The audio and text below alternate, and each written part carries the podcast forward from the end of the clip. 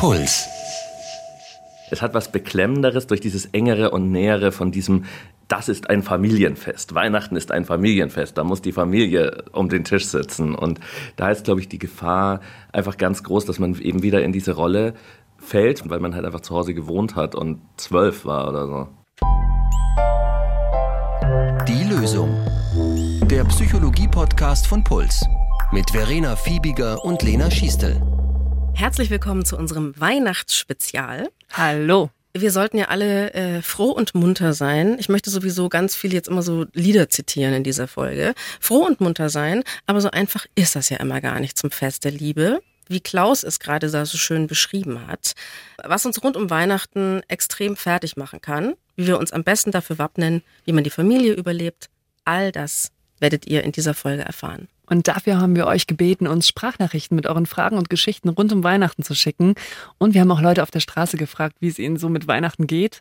Und auch in unserem Freundes- und Bekanntenkreis mal nachgefragt, was so typische Probleme rund um Weihnachten sind. Also es ist fast eine repräsentative Umfrage geworden. Es waren 999 sehr, Leute. Sehr, sehr fast. sehr fast. Ähm, also quasi das große Roundup an typischen Problemen, die rund um Weihnachten auftreten. Ein ganz großes Thema war natürlich Streit mit der Familie am 24., aber auch Stress in der Vorweihnachtszeit, dieses Kreuz mit dem Schenken und wir sprechen drüber, wie man mit allem ein Stückchen besser klarkommt. Ich glaube, Lena, mir geht's wie vielen. Als Kind war es irgendwie schön, da hat man das gern gemacht und irgendwann ist es gekippt. Und ich habe es bis heute eigentlich nicht geschafft, mich von der Vorstellung zu emanzipieren, wie das perfekte Weihnachten zu sein hat. Ja, es gibt kaum ein Ereignis oder ein Fest, vielleicht noch Hochzeiten, also wo Erwartung und Wirklichkeit so einen Kontrast bilden können. Also, weil für viele von uns ist die Erwartung an Weihnachten ein schöner geschmückter Baum, Kerzenlicht, Plätzchen, Punsch und Weihnachtsgans. Die Familie ist beisammen und alle sind glücklich und alle verstehen sich und es ist alles gut. Alle haben so rote Bäckchen und Ja. strahlen so. Sehen ganz beseelt aus. Ja, und irgendjemand spielt Knecht Ruprecht auf dem Klavier und zwar wahnsinnig virtuos. Ähm, soweit ist die Vorstellung in unseren Köpfen. Dabei ist ja schon die Weihnachtszeit überhaupt nicht so, wie sie sein sollte. Also von wegen Advent und dann zündet man so ganz langsam immer eine Kerze an auf dem Adventskranz. Ich merke schon seit Jahren nicht mehr, dass Advent ist. Meine Mutter hat mir so einen Tannenzweig vorbeigebracht und ich dachte mir so, ah, stimmt. Da könnte man jetzt Ja. dekorieren. Man könnte jetzt so tun, als ob bald Weihnachten kommt. Es, es rauscht so durch. Ja, mir geht's ähnlich. Ich, ähm, aber so ähnlich wie mit dem Tannenzweig, was schon schön ist, finde ich, dass es diese Alltagsanker gibt, wo man zumindest kurz innehalten könnte. Also wie wenn man zum Beispiel bemerkt, dass in der Arbeit es plötzlich auf einem der Gänge nach Punsch riecht. Oder man eben auf dem Weg nach Hause sich Schupfnudeln an einem Weihnachtsstand kaufen kann. Und was ich zum Beispiel auch mache, ist, dass ich in der Vorweihnachtszeit Weihnachtslieder höre, irgendwie von Bands, die ich gerne mag. Gibt's ja häufig so Weihnachtsalben. Und genau, das Stimmt. begleitet mich dann auch ein Stück weit mehr durch den Alltag. Das mache ich auch. Leider ein bisschen spät. Meistens am 24., wenn ich noch hektisch am Vormittag Geschenke einpacke, dann denke ich mir, jetzt könnte ich mal eine Weihnachtsplatte auflegen. Es ist ganz toll, aber vielleicht wirklich schon. Ein Ja. bisschen früher. Ja, das ist auch eines der Themen, mit denen wir uns beschäftigen werden. Einmal Stress in der Vorweihnachtszeit und dann beschäftigen wir uns natürlich auch mit dem Thema Familie. Das Eingemachte, die Familie. Ja, was, was diesen Vorweihnachtsstress betrifft. Ich glaube ja, für mich persönlich ist das Hauptproblem diese Deadline im Jahr, auf die man so hinarbeitet, wo man so hinrennt drauf. Es muss bis dahin noch wahnsinnig viel erledigt werden, daheim wie im Job. Ich muss zum Beispiel oft auch schon so Jahresrückblicke machen, immer so auf die Arbeit noch oben drauf, so ein Jahresrückblick oder so. Als Journalist macht man auch so Einschätzungen. Was wird dann 2020 Tolles passieren? So, was, woher soll ich das wissen? Ich war am Heiligen Abend wirklich oft schon so erledigt, dass ich bei meinen Eltern unterm Tannenbaum um 21 Uhr eingeschlafen bin. Bisschen traurig. Also dieses Gefühl von Besinnlichkeit zu Besinnlichkeit hetzen, das war auch eins eurer Hauptthemen.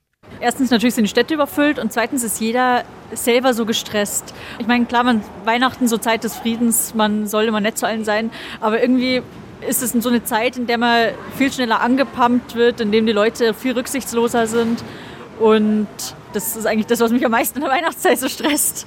wie ich schaffe, alles rechtzeitig zu planen und nicht auf den letzten Drücker oder entspannt in die Stadt, wenn noch nicht so viel los ist. Also es ist ein bisschen schade, weil eigentlich will man was schenken und den anderen eine Freude machen, aber es ist immer so schwierig und dann läuft man von A nach B, um irgendwas zu finden und bringt da irgendwie mal mehr Stress rein, als man müsste. Das waren jetzt ganz viele verschiedene Aspekte, Ja. Lena. Vielleicht versuchen wir mal so ein paar rauszugreifen. Also vielleicht schon vorweg oder allgemein, worauf kann man achten?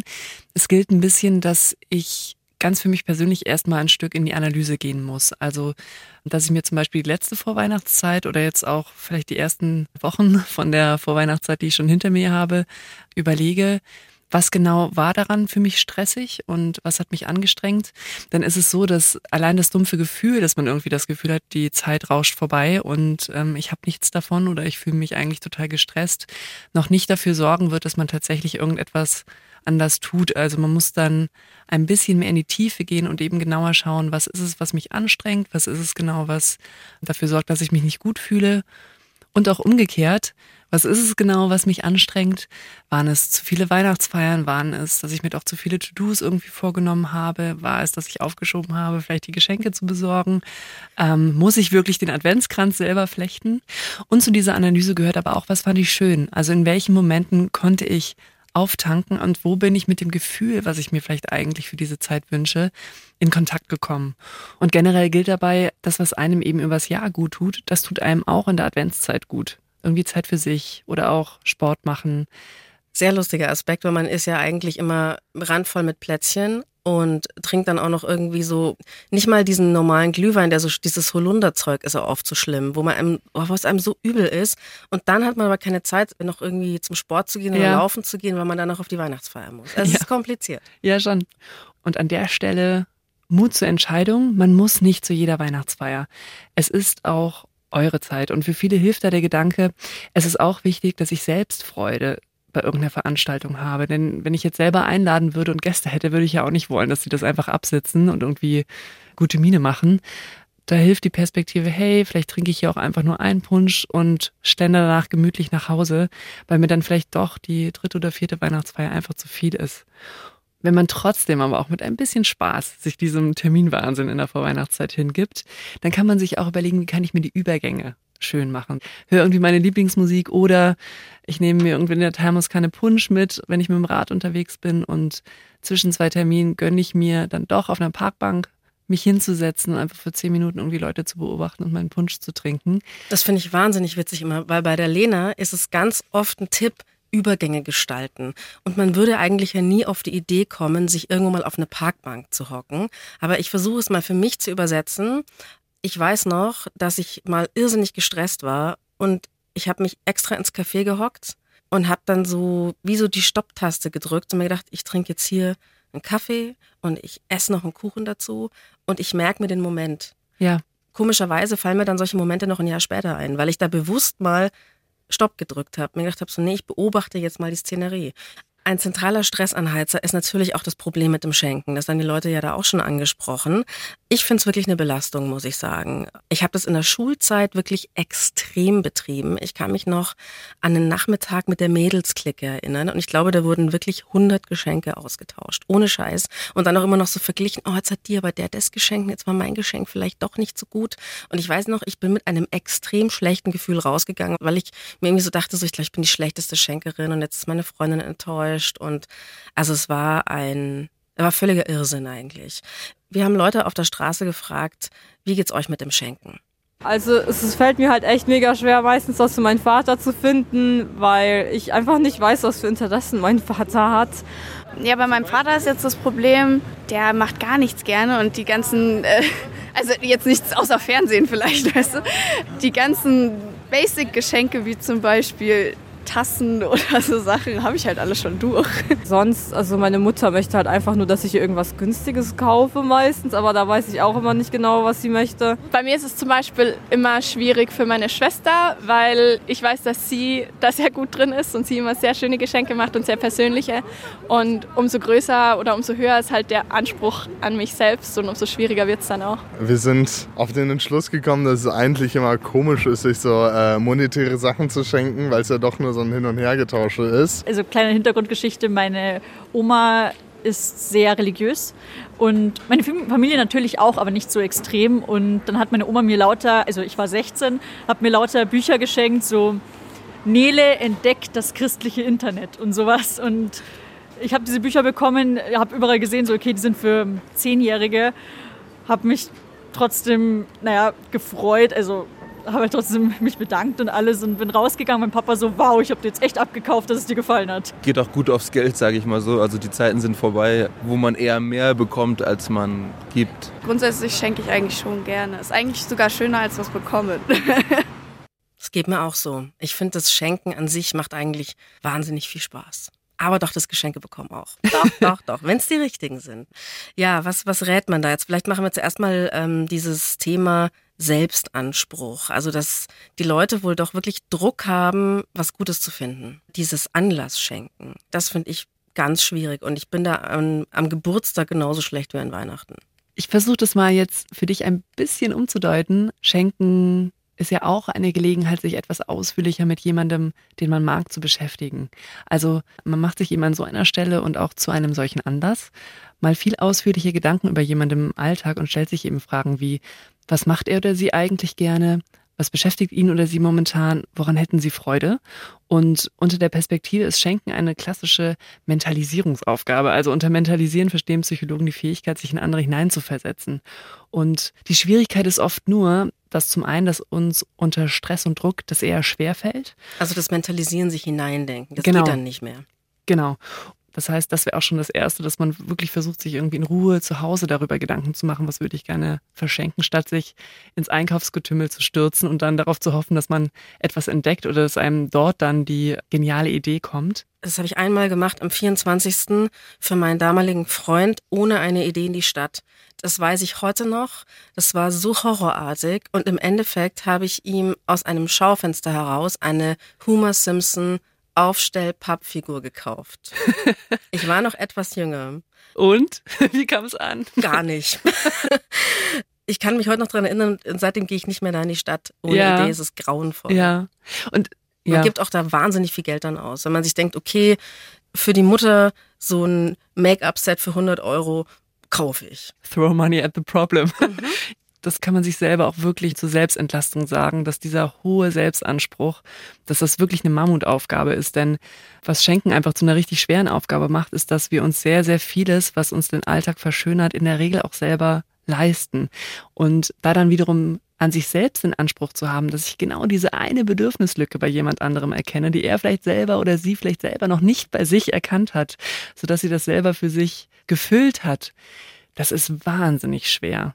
Was ich da mittlerweile mache, ist, weil mir wirklich auch dieses Mentalisieren unter Druck nicht gelingt und ich so schlecht draufkomme, immer wenn ich eine spontane Idee habe, schreibe ich mir eine Notiz in mein Ja. Telefon. Das mache ich mittlerweile. Ja, und da kann man auch über das ganze Jahr sammeln. Genau. Und alternativ ein weiterer guter Ausgangspunkt ist man auch selbst. Also zum Beispiel, welches Buch habe ich in diesem Jahr besonders gemocht? Und Das habe ich kürzlich, ich weiß, was jetzt kommt. Ähm, nein, das habe ich kürzlich bei meiner Mutter gemacht. Also ich habe ihr ein Buch geschenkt, das ich gelesen habe, weil ich dachte so, mir hat's getaugt, ihr könnt's auch taugen. Und das können Menschen auch schätzen. Und wenn man eines seiner eigenen Lieblingsbücher, von dem man zumindest ahnen sollte, dass es ähm, dem anderen auch gefällt, und wenn man das aus der Haltung verschenkt, hey, dann können wir uns auch darüber unterhalten, das ist was Schönes. Und Ja, das habe ich wieder nicht gesagt. Das hätte ich sagen sollen. Meine Mutter so, hm, ist das wirklich mein Style, dieses Buch? Und dann hätte ich sagen sollen, Mama, können wir mal gemeinsam beim Plätzchen essen? so schön. Können wir dann über das Buch schwätzen? Ach man. Genau, und klar sollte man irgendwie auch ahnen, dass es ähm, dem Beschenkten, der Beschenkten auch gefällt.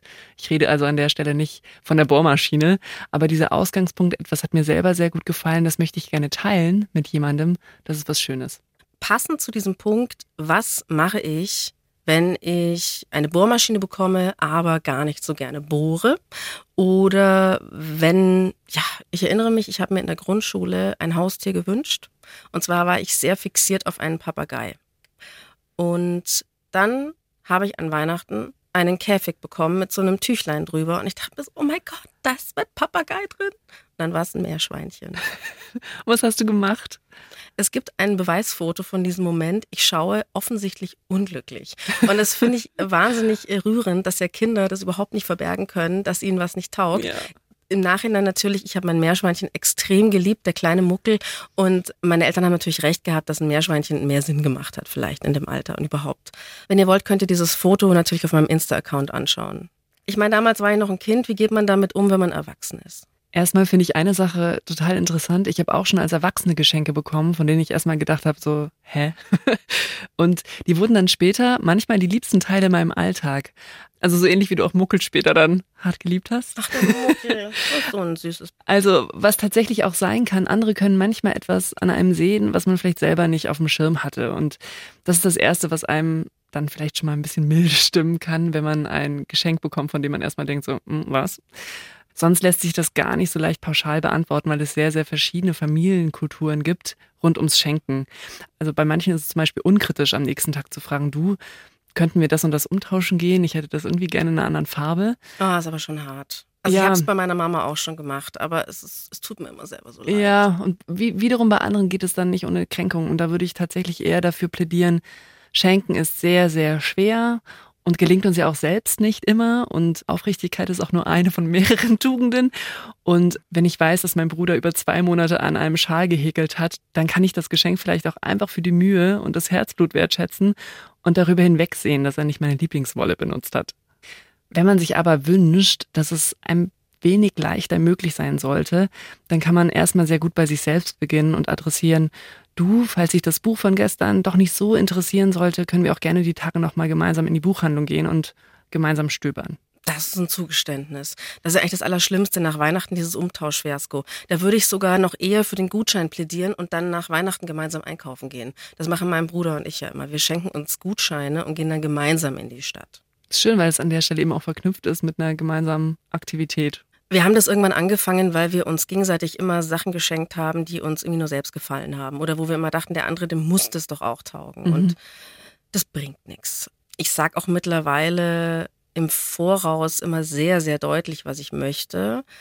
Ich finde aber auch, das nimmt dem Schenken ein bisschen den Zauber, weil es so gar nichts mehr Überraschendes hat, wenn man sowieso nur auspackt, was man sich eh schon gewünscht hat.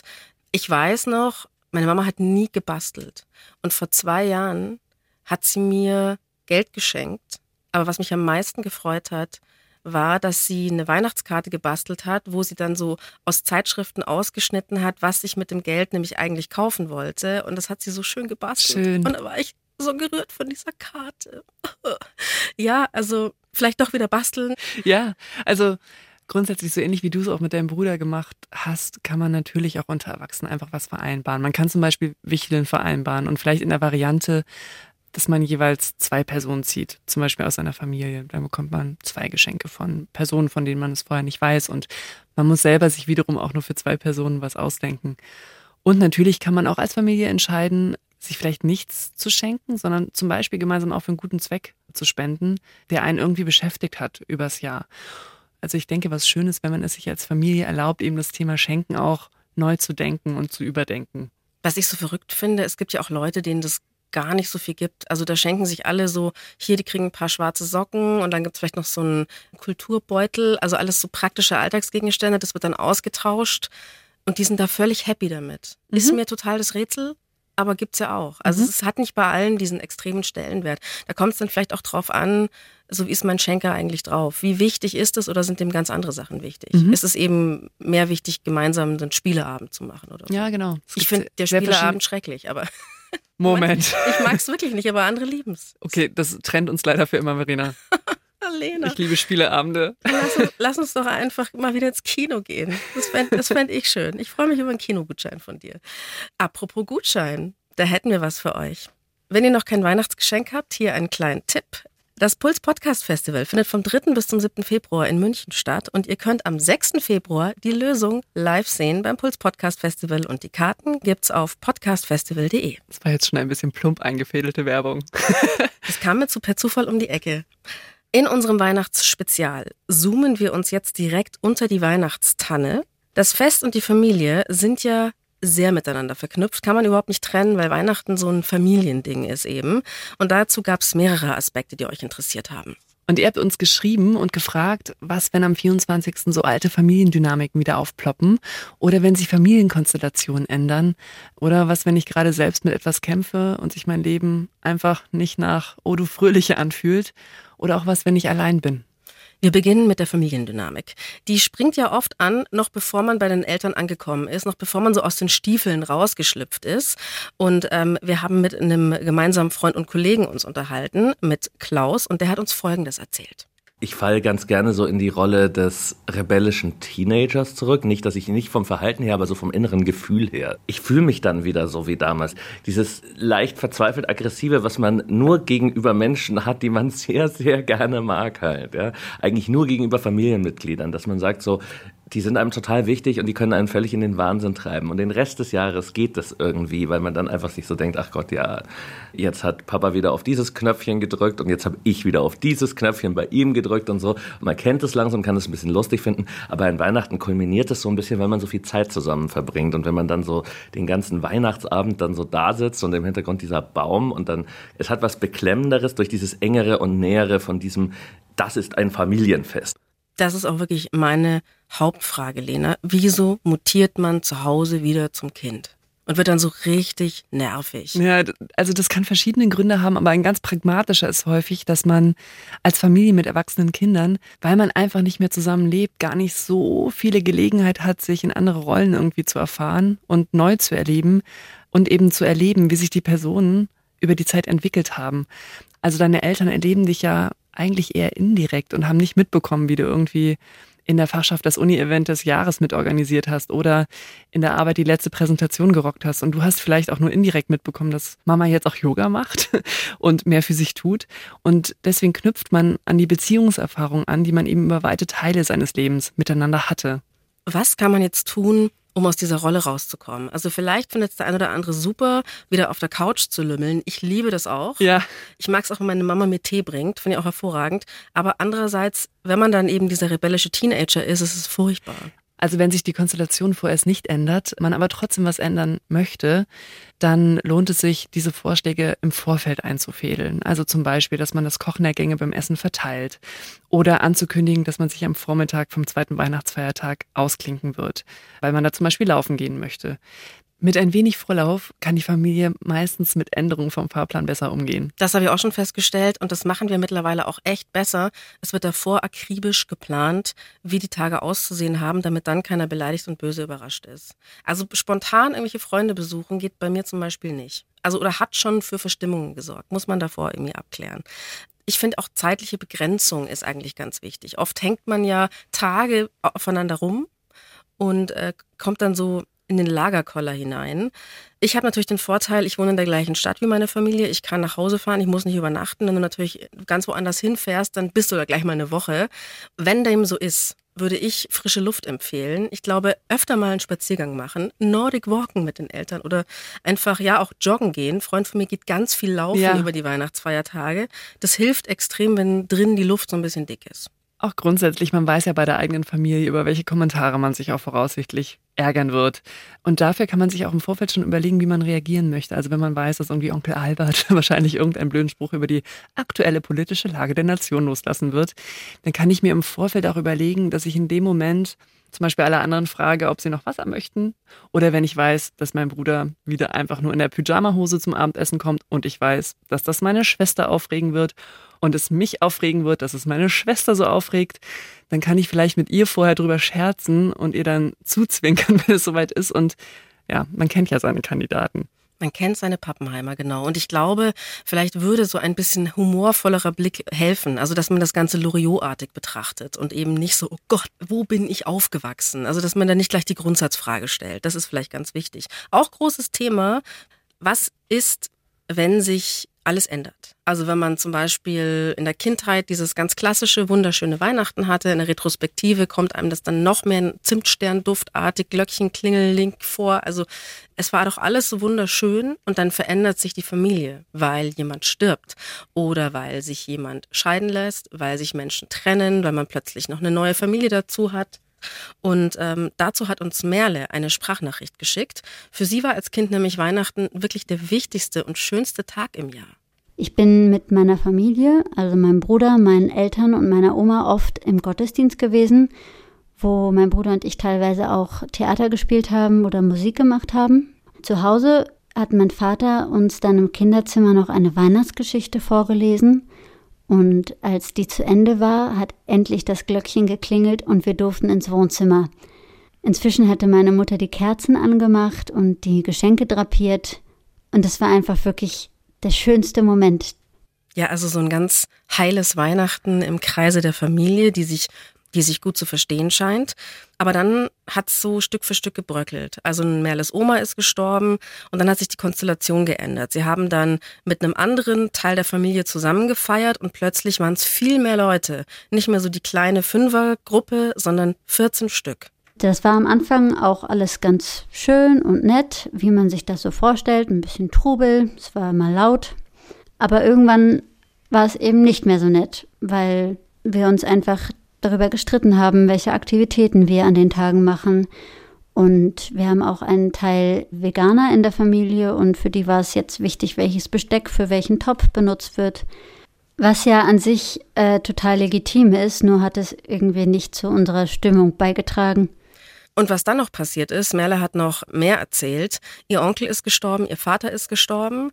Und dann ist so diese Ursprungsfamilie komplett so ein bisschen zerfallen. Und es hat sich einfach überhaupt nicht mehr so angefühlt ja. diesmal, hat sich nicht mehr gut angefühlt. Und sie hat auch gemeint, wir haben es als Familie nicht geschafft, dieses Fest neu zu definieren oder daran zu wachsen, dass es jetzt anders ist als davor. Wenn man es schafft, und mir ist sehr bewusst, dass das viel leichter gesagt als getan ist, ist es auch an der Stelle super, das irgendwie im Vorfeld zu besprechen.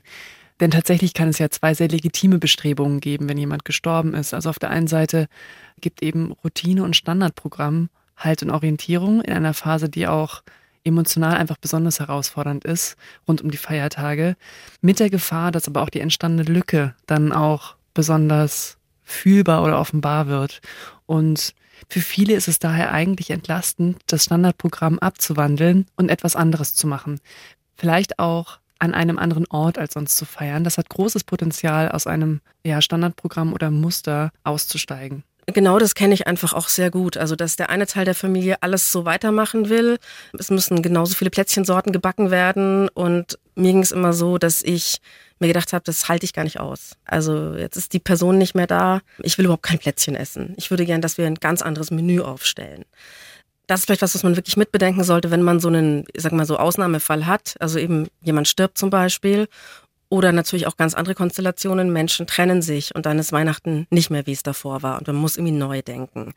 An was ich mich noch wahnsinnig gut auch erinnern kann, das schlimmste Weihnachten mit frischem Liebeskummer. Ganz mhm. hervorragend. Man muss irgendwie so weitermachen wie bisher. Man kann es nicht mit der Familie so richtig beim Weihnachtsschinken besprechen, wie es einem eigentlich geht.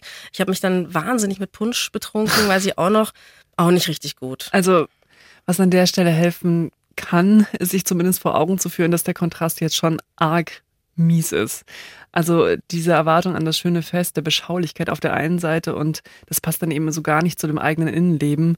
Dieser Kontrast ist eben einfach besonders heftig und Weißt du, was besonders schlimm war, Lena? Ich weiß noch, dass ich mir so Punsch angetrunken dachte, ich halte es überhaupt gar nicht mehr aus. Die Familie war in der Kirche, also ich war noch alleine. Dachte mir so, jetzt mache ich mal so einen Spaziergang. Also vorhin mein großartiger Tipp, geht doch an die frische Luft.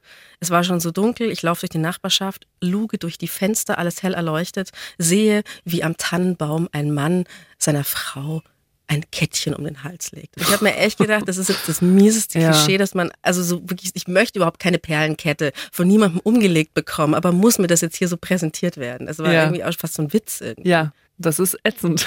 Das ist, das, äh, dazu gibt es nicht mehr viel zu sagen, leider. Ähm, ich glaube, das, was man raten kann, ist der Versuch, sich auf kleine Dinge zu konzentrieren. Also das Plätzchen, das vielleicht dann doch gut schmeckt. Oder die Kerzen, die man vielleicht dann doch auch schön findet. Und dann wenn man merkt, ach, jetzt irgendwie sitze ich doch hier und ähm, die könnte weinen. Genau, könnte weinen.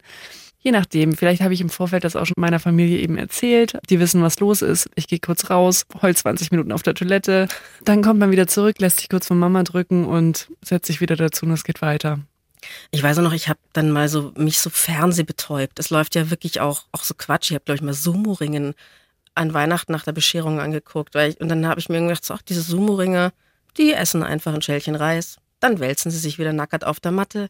Also ich habe irgendwie so versucht, den Tag nicht mehr mit Besonderheit aufzuladen, sondern mit ja. zu sagen, es ist auch nur der Abend. Ja. Und es ist, war gestern schlimm, es wird morgen schlimm sein. Ich bin immer noch traurig, aber auch schon egal. Auch nur, weil du es vorhin erwähnt hast, was Alkohol angeht, das gehört ja für ganz viele zum Fest dazu und das kann auch was super Schönes haben. Alkohol ist aber in der Regel ein Stimmungsverstärker, das heißt, das kann auch ganz schön nach hinten losgehen und da kommt man vielleicht dann manchmal auf so brillante Ideen wie, ich glaube, es ist genau der richtige Zeitpunkt meiner Schwester zu sagen, dass ihr Freund ein Idiot ist. Das muss auch einfach mal raus. Ja, vielleicht muss das raus, aber vielleicht nicht unbedingt an den Weihnachtstagen. Das heißt, an der Stelle ein bisschen aufgepasst bei Alkohol. Wir haben, was veränderte Familienkonstellationen betrifft, auch noch eine frohe Botschaft von Judith bekommen per Sprachnachricht. Bei der hat sich nämlich, als sie 19 war, einiges verändert. Wir sind eine Patchwork-Familie. Das heißt, ich komme aus einer Familie mit drei Kindern. Das heißt, ich habe zwei leibliche Geschwister. Und mein Vater hat sich in eine Frau verliebt, die zwei Töchter hat. Die Familienkonstellation gibt es jetzt schon sehr, sehr lange. Wir sind also fünf Kinder und ähm, verbringen Weihnachten immer daheim bei meinen Eltern, soweit es geht. Mein Bruder ist momentan zwar leider in Indien, aber den holen wir dann über Skype auch manchmal so dazu.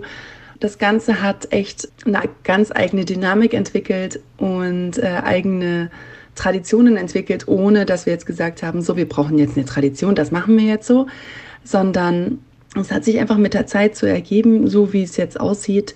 Und ich freue mich, wie gesagt, jedes Mal total drauf. Also es gibt jemanden, der Weihnachten wunderschön findet cool. in dieser Folge. Ja, schön.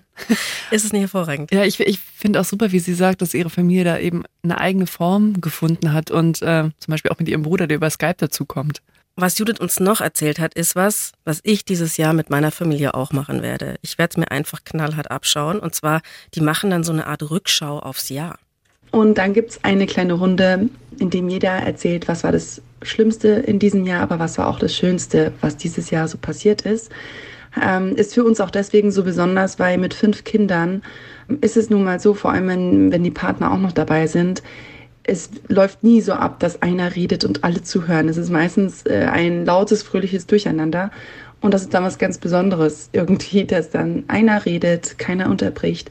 Manchmal wird geweint, manchmal wird dann gelacht und jeder erzählt dann so sein Highlight von dem Jahr und das ist total schön. Ja, also ein positives Beispiel, wie man mit einer veränderten Familienkonstellation umgehen kann, wie es auch funktionieren kann, das, wie Judith gesagt hat, so, dass man sich monatelang auf diesen Abend freut. Also ja. wer kennt jemanden, der sagt, ich freue mich schon seit Monaten auf Weihnachten, weil das so schön ist. Also ich war fast schon zu Tränen gerührt, als ich diese Nachricht gehört habe. Jetzt natürlich ein harter Break. Was ist, wenn man alleine ist? Das ist ja auch krass. Also am Fest der Familie, da muss jeder irgendwie unterkommen. Es gibt aber Leute, die einsam sind. An dem Tag, wo die Gehsteige hochgeklappt sind und man, ja, man kann sich in eine Kneipe setzen, aber das will man dann auch nicht allein in der Regel. Ich glaube, ähm, wir können an der Stelle, wir haben schon mal eine Folge zum Thema Einsamkeit gemacht. Ich würde wahrscheinlich am ehesten raten, auch wenn das natürlich irgendwie Quatsch ist, man ist natürlich an solchen Tagen extrem konfrontiert mit der eigenen Einsamkeit. Aber dennoch das vielleicht dann anders denken. Also was könnte ich wirklich tun? Zum Beispiel was Ehrenamtliches oder bewusst allein woanders hinfahren, also dass ich nicht auch an Weihnachten noch in meiner Wohnung sitze. Wenn ich keine Familie habe, gibt es eine Alternative mit Freunden zu feiern. Das ist ja auch immer so die Sache. Alle hocken bei den Eltern oder bei ihren Partnern und den Kindern. Gibt es Leute, die auch noch nicht mit der Familie feiern? Kann man sich mit denen irgendwie zusammenschließen. Oder zum Beispiel in ein anderes Land fahren, in ein Hostel, wo auch andere junge Leute sind oder überhaupt andere Leute sind und dann mit Wildfremden feiern, braucht man natürlich auch ein bisschen Kontaktfreudigkeit dafür. Vielleicht auch eine Möglichkeit, und das mag jetzt erstmal paradox klingen, aber es kann auch an Weihnachten total schön sein zu arbeiten und sich dann einfach dort eine gute Zeit zu machen. Kommt natürlich darauf an, was man arbeitet. Also wenn man jetzt Lehrer ist zum Beispiel, dann ist die Schule zu. Da könnte man sie vielleicht noch mit dem Hausmeister zusammen tun. Nein, kein guter Vorschlag. ähm, es gibt aber natürlich auch andererseits Berufe, da muss gearbeitet werden. Und da müssen dann die Leute schauen, okay, wie gestalte ich mir den Abend? Ich glaube tatsächlich aber auch, dass die Leute, die an Weihnachten arbeiten müssen, sowieso dieses Fest anders sehen. Wir haben eine Sprachnachricht zu dem Thema von Anne bekommen, die uns von ihrem Weihnachten erzählt hat. Ich bin Notärztin und mache gerne an einem der Weihnachtsfeiertage Dienst. Es ist irgendwie eine besondere Stimmung. Es ist irgendwie friedlicher, als es sonst im Jahr ist. Ich finde es super schön, den Leuten an Weihnachten helfen zu können, Leuten helfen zu können, denen es vielleicht nicht so gut geht. Und ich finde es total schön und besonders mit den Kollegen an Weihnachten zu sein, Meistens machen wir dann was Besonderes zu essen. Wir haben zum Beispiel einmal Krustenbraten zusammen auf der Wache gemacht mit Klößen und Sauerkraut und das zwischen den alles gegessen und das war toll und das möchte ich auch nicht missen. An dieser Stelle danke für die Leute, die auch an Weihnachten arbeiten und schauen, dass der Laden weiterläuft. Ich finde, was man davon lernen kann, ist, diesem einen Abend das Gewicht zu nehmen. Ja. Weil wir bestimmen das ja, dass Ja. es so laufen muss. Die Lösung, Lena. Wir brauchen die Lösung. Ich glaube, es gab schon einige Lösungsansätze. Kannst du noch mal so ein bisschen zusammenfassen? Das erste wäre eben gut auf sich zu achten und daran zu denken, dass was mir auch sonst übers Jahr gut tut, das tut mir auch in der Vorweihnachtszeit und das tut mir auch an Weihnachten gut. Und vielleicht kann ich das mitdenken und einplanen. Weniger Ausnahmezustand vielleicht. Ja, weniger Ausnahmezustand. Und auch mit Hinblick auf die Familie oder eben die Person, mit denen man Weihnachten verbringt, man kennt sie ja in der Regel, schon im Vorfeld zu überlegen, was könnte da kommen und möchte ich dann tatsächlich auf so einen Konflikt einsteigen oder eben nicht. Man kennt ja seine Familie schon lange und wahrscheinlich sind die Weihnachtsfeiertage nicht der ideale Zeitpunkt, um grundsätzliche Themen endlich zu klären. Und es ist aber auch nochmal ganz wichtig zu sagen, wenn man an einem Punkt ist, dass man irgendwie nicht auf heile Familie oder so machen möchte, dann kann man sich auch klar entscheiden, dass man nicht gemeinsam Weihnachten feiert. Niemand hat per se ein Recht darauf, dass man mit demjenigen oder derjenigen Weihnachten feiert. Das heißt, man muss auch nicht mit seiner Familie feiern. Was ich auch gelernt habe, ist, Rituale sind was ganz Tolles. Also man kann sich an Ritualen natürlich festhalten, das gibt den Rahmen vor, aber man muss auch nicht stur dran festhalten. Wenn man merkt, das brauchen wir eigentlich nicht mehr. Wir müssen zum Beispiel nicht ein Achtgang-Menü machen und 24 Plätzchensorten, wenn es uns extrem stresst und wir uns darüber zerstreiten. Wieso nicht einfach ein karges Mahl, wie beim kleinen Jesulein, die hatten ja auch nichts, ja. Da gab es auch nicht das Achtgang-Menü. Vielleicht ein bisschen runterschrauben und dieses Ritual ändern. Merle hat uns ja eine Sprachnachricht geschickt und die hat für ihre Familie einen neuen Rahmen gefunden. Inzwischen feiere ich mit meinem Bruder und meiner Mutter zu dritt Weihnachten. Wir haben es also geschafft, uns davon zu lösen, mit äh, dem Rest der Familie Weihnachten feiern zu müssen, sozusagen. Wir werden jetzt das dritte Jahr in Folge nach Teneriffa fliegen, um da einfach die Sonne, die Natur, gute Weine und gutes Essen zu genießen. Und ich bin total froh, dass uns das allen Spaß macht und wir diese Lösung für uns gefunden haben. Das ist total schön, dass Sie äh, da so was Neues für sich entdeckt haben und gefunden haben. Also erstmal schon ein klares Ja zu Ritualen. Wenn man ein gutes Ritual gefunden hat an Weihnachten, es gibt kaum was Schöneres, weil es auch so die Vorfreude verstärkt, wenn man genau weiß, was schon kommen wird. Aber Rituale müssen eben auch mit der Zeit, mit einer Familie mitwachsen und reifen. Das heißt, über kurz oder lang kommt man immer wieder an Punkte, wo man sich als Familie eben fragen sollte, müssen wir eigentlich unsere Rituale auch nochmal überdenken und vielleicht modernisieren. Dann haben wir noch mit Klaus gesprochen, der an Weihnachten ja so zum rebellischen Teenager wird bei seinen Eltern zu Hause. Er hat für sich diese Strategie gefunden. Ich habe letztes Jahr ein bisschen angefangen, mit meinen Eltern über die Vergangenheit zu reden, über ihre eigene Kindheit. Ähm, das will ich eigentlich dieses Jahr auch wieder machen, weil das mich tatsächlich total interessiert und ich da vieles nicht weiß. Und das sind dann immer total schöne Gespräche, wo man einfach sich wirklich füreinander interessiert und wo es halt nicht so gezwungen ist, wie wir lesen jetzt die Weihnachtsgeschichte vor oder singen Stille Nacht oder sonst was, sondern es ist tatsächlich was, was für mich eine Bedeutung hat, weil es halt kein leeres Ritual ist. Ich glaube, auch das würde ich mir abschauen. Ich werde meine Mama fragen, wie es eigentlich bei ihr an Weihnachten war, als sie ein Kind war. Ich weiß es nicht. Ja. Keine Ahnung. Was wirst denn du machen, Lena? Das Ich möchte ich jetzt auch mal wissen. Ja, ich fahre am 23. zu meiner Familie und verbringe dort ein paar Tage. Ja, ich bin mal gespannt. Ich habe dieses Jahr den Vorschlag gemacht, dass wir alle mal alle zusammen vegetarisch essen. Aber es ist noch nicht ganz ausgefochten, ob sich das durchsetzt oder nicht. Aber Das wie habe ich- gesagt, im, Vor im Vorfeld eingefädelt. Das habe ich auch mal Ähm, vorgeschlagen. Ich habe sogar selber gekocht, ja. Es gibt wieder Würstel mit Kartoffelsalat. Ja. Ich werde aber auch zwischen den Jahren ein bisschen arbeiten, worauf ich mich aber auch freue. Also, weil ich eben diese ruhige Stimmung total mag. Und Ah, was machst ge- du? Gehörst du auch zu denjenigen, die dann. Ich habe das mal versucht, ich bin ja nicht der zwischen den Jahren Arbeiter. Wenn ich einmal mich so in der, in der Aschenbrödel eingemuggelt hast. In der Aschenbrödel-Ecke eingemuggelt habe, dann komme ich nicht mehr raus. Dieses Jahr, Premiere bei mir daheim, es wird bei mir gefeiert. Die Familie kommt zu mir. Ich bin etwas aufgeregt, muss ich Ja. sagen, weil ich das Gefühl habe, es ist jetzt meine Verantwortung, dass es schön wird. Und ich muss jetzt mal das Kind abstreifen.